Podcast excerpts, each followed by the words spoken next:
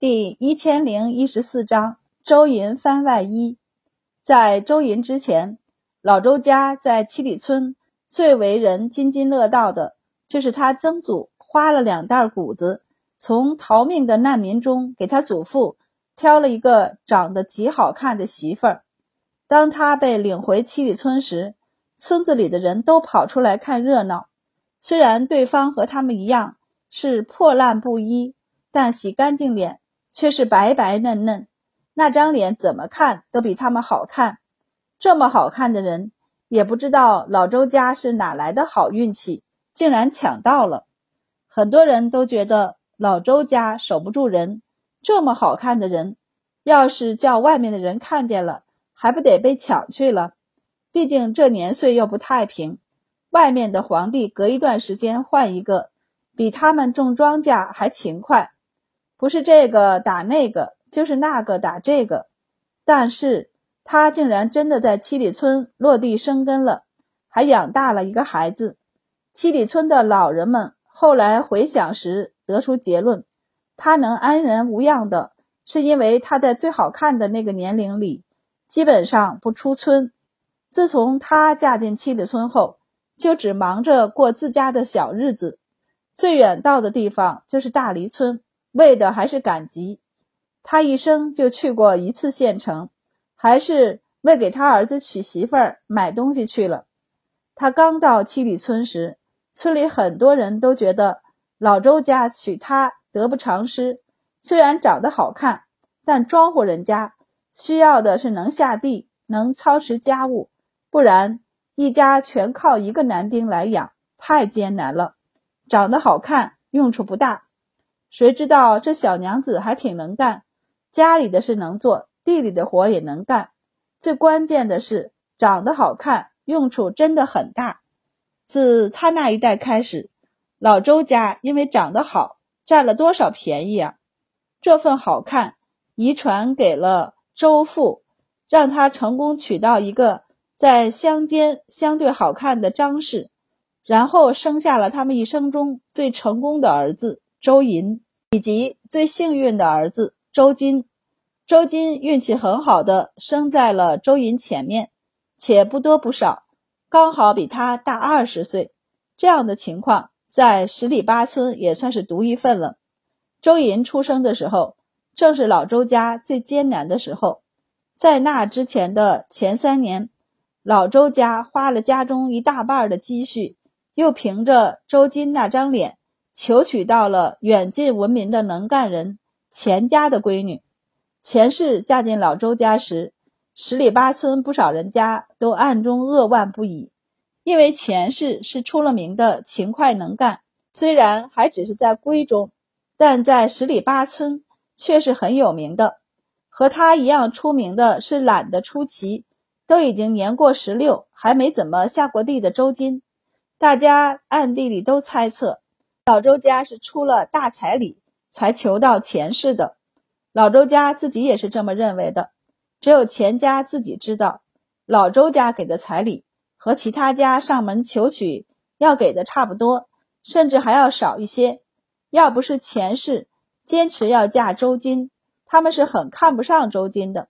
普通人家娶个媳妇儿都要缓几年才恢复元气，更不要说周家不是一般人家。他们家是出了名的懒，所以他们家的元气恢复的要比一般人家还要慢。然而屋漏偏逢连夜雨，前世怀着周大郎时，难得安定下来，县衙决定修一下县里的水渠和堤坝。因为战事，这些地方年久失修，所以这一次牢狱就搬了两个月，远超应该服役的日期。老周家照例是周父去服役。他才三十八岁，还不是非常的老，所以干这种活的。结果才去了半个月，他就被人抬回来了。听说是修水渠要踩在泥水里，恰巧那段时间下雨，秋后的雨冰凉凉的，他晚上就病倒了。最后是把身上的钱塞给衙役，这才被抬了回来。然后周金就被抽调去补缺了。为了给父亲治病，老周家不得不借钱。等周金回来，老周家就欠下了一笔不多但也不轻松的外债。从那以后，老周家的日子就过得紧巴巴的。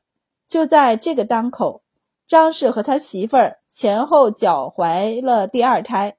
十月怀胎，她生下了第二个儿子周银，而钱氏早婆婆两个月生下了一个女儿。周云的脸和他大哥一样，像他们的祖母多一些，还有些像他们的母亲。综合了一下，总结出一句话，就是长得好看。但除了脸以外，兄弟俩就没有相似的地方。周云从小就表现出和他大哥不一样的聪慧，据他们父亲骄傲地说，这一点特别像他们的祖母，所以周父很喜欢周寅，张氏就更喜欢周寅了。小儿子、大孙子嘛，张氏虽然也喜欢大孙子，但更喜欢自己的小儿子，所以他把自己的小儿子塞给钱氏带，让他喂奶，未免孙女儿抢他儿子的口粮。他还主动替儿媳妇带孙女，不过被钱氏拒绝了。他强硬地把周喜抱到自己屋里，大孩子能闭着眼睛给他嚎一夜。张氏没办法，只能灰溜溜地把孩子送回去。为了保证钱氏有足够的奶水喂养两个孩子，不会因为女儿亏待周银，他只能咬牙每天拿出两个鸡蛋给他吃。本来钱氏对这个小叔子。感情淡淡，甚至是有些怨气的，但因为他，他不仅能吃饱吃好，还能够得到休息，他心里的怨气就消了。而且这孩子长得是真好，明明周喜比他还早出生两个月，但他就是长得更开，脸更白，人也更乖。除了饿了和拉了外，他基本上不哭，和周喜形成鲜明的对比。虽然会哭的孩子有奶吃，但乖巧的孩子也更惹人爱。前世心里的天平就一点一点的倾斜，在他没发觉的时候，他对这个小叔子多了几分母亲般的爱；而等到周银能走能说时，这份感情就更深了。他真的是他见过的最懂事、最体贴的孩子了。周大郎比他还大一些。但他就想不起来护着母亲，不似周银，他似乎天生敏锐，天生就知道心疼人，所以在周金欺负前世时，他就到他爹娘面前打滚，然后他偏心的爹娘就揍周金给钱氏做主，在母亲欺负大嫂分吃的时候厚此薄彼时，他就会把自己和大哥碗里的饭和菜塞给钱氏。一般来说。张氏心疼两个儿子，虽然会骂骂咧咧，但还是会想办法给他们添上吃的。反正自周银会说话、能走路之后，钱氏的日子开始慢慢的好过起来。但是周银和周金的兄弟情岌岌可危，兄弟俩可谓针锋相对，水火不容。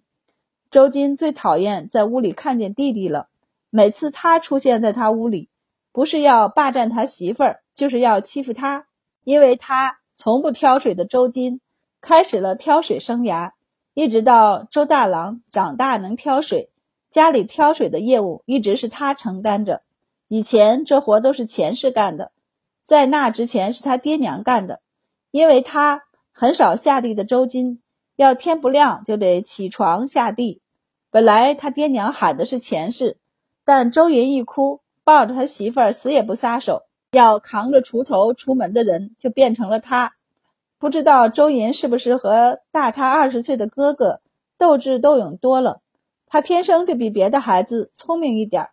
在周大郎还只会咬着手指头吃得津津有味时，小他快两岁的周银已经会跟在村里大孩子们的屁股后面找东西吃了，甜甜的草根儿，酸酸的野果。甚至还有树上的鸟雀、河里的小鱼、山里的兔子。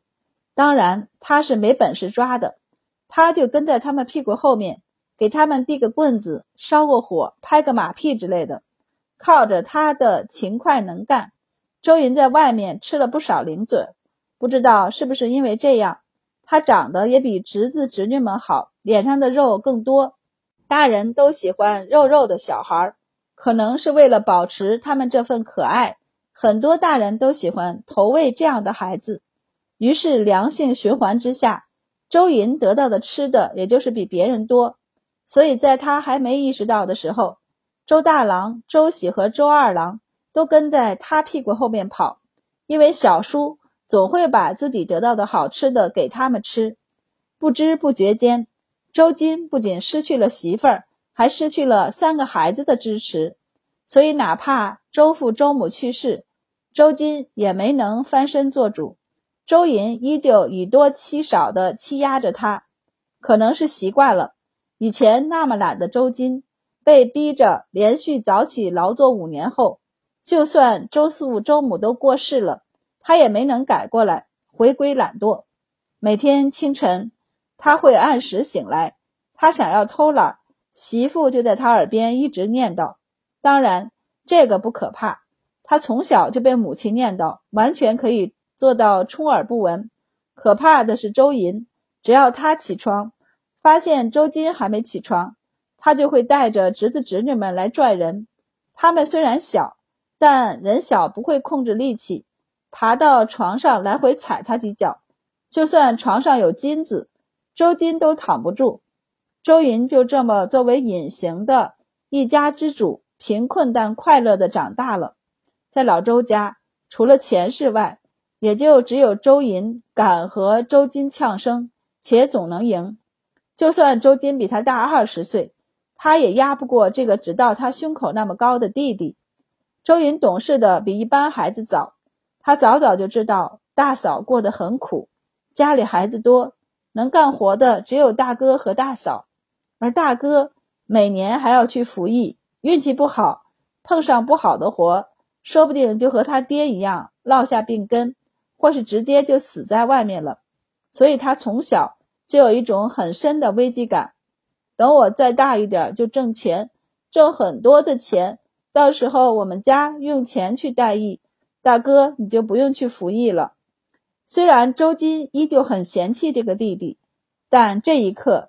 的确窝心不已，媳妇儿说的对，这小子是比其他孩子贴心。周金心里宽慰了一些，然后没两天，这点安慰就散了，因为这小子竟然从家里扒拉了一小袋麦子，和村里的少年一起溜去了县城。一去就是两天，差点没把周金和钱氏吓死。等把人找回来，周金终于没忍住和钱氏大吵一架。其实是他单方面的吵架，因为前世就没说几句话，光听他骂人训人了。你就惯着他吧，才多大就敢不让大人带着跑去县城？要是被拍花子拍去，周金只要想一想就没忍住，撸起袖子就去揍他。周银第一次被他哥哥揍，就是因为去县城，虽然第二天屁股很疼，有点影响他走路，但伤一好。他又跑去县城了，他才知道县城里竟然有这么多人，有这么多东西，这么多的钱。他在县城里给人跑腿能挣到钱，给人搬些桌椅板凳、洗些碗筷碟子能挣到馒头和包子。虽然连养自己都难，但偶尔拿回家去，家里人还是很惊喜。周金骂过几次，发现他管不住弟弟，钱氏也开始睁只眼闭只眼。他就只能默默地咽下这口气，不再因为周银去县城而找他麻烦。周银就更嚣张了，不仅人去县城，还开始打些鸟雀送到县城里。据说县城里有人家拿鸟雀熬粥，很是美味，一只雀能得到三文钱。才九岁的周云在县城里混得风生水起，当然这是他自己认为的。一次偶然的机会，周云趴在一个窗外，看到屋里的先生在教学生读书，他一时听迷了，就蹲在那里听了半天。等他出城回村时，一路上都在念什么“天地玄黄，宇宙洪荒”，他不懂其中的意思，只是觉得很好听，所以跟着念了。他一路念着回家，几乎要唱成歌来，他很高兴。高兴得忍不住在草地上翻了几个跟斗，然后晚上睡了一觉，早上醒来后，他发现自己只能记住六句，剩下的四句模模糊糊，总是记不太清楚。再念叨几遍，他干脆不太确定起来，直接忘了。周银第一次觉得自己好笨，于是东西也没带，直接就往县城里跑。找到那个学堂的窗户，就悄悄地趴在那里朝里边看。但先生今天教了新的句子。他一直等到傍晚，他们快要下学时，才听到有学生捧着书在里面念到昨天的“天地玄黄”。他精神一振，这一次死死的记住了。周银蹲在地上来回念了好几遍，等回过神来时，天都要快黑了。他一下跳起来，撒开腿就往城外跑。最后，他是摸黑回到七里村的。七里村。又是一阵鬼哭狼嚎，已经准备睡觉的好几户人家竖起耳朵来一听，摇摇头。周金怎么又在打周银了？谁知道呢？说来也怪，前两年孩子小的时候那么皮都不打，现在这么大了，反而隔三差五的揍一顿。他们的儿子就嘿嘿一笑，道：“肯定是周银又上县城去了，你可别学他，你没他机灵。”这么大点儿跑去县城，万一被拍花子抓去怎么办？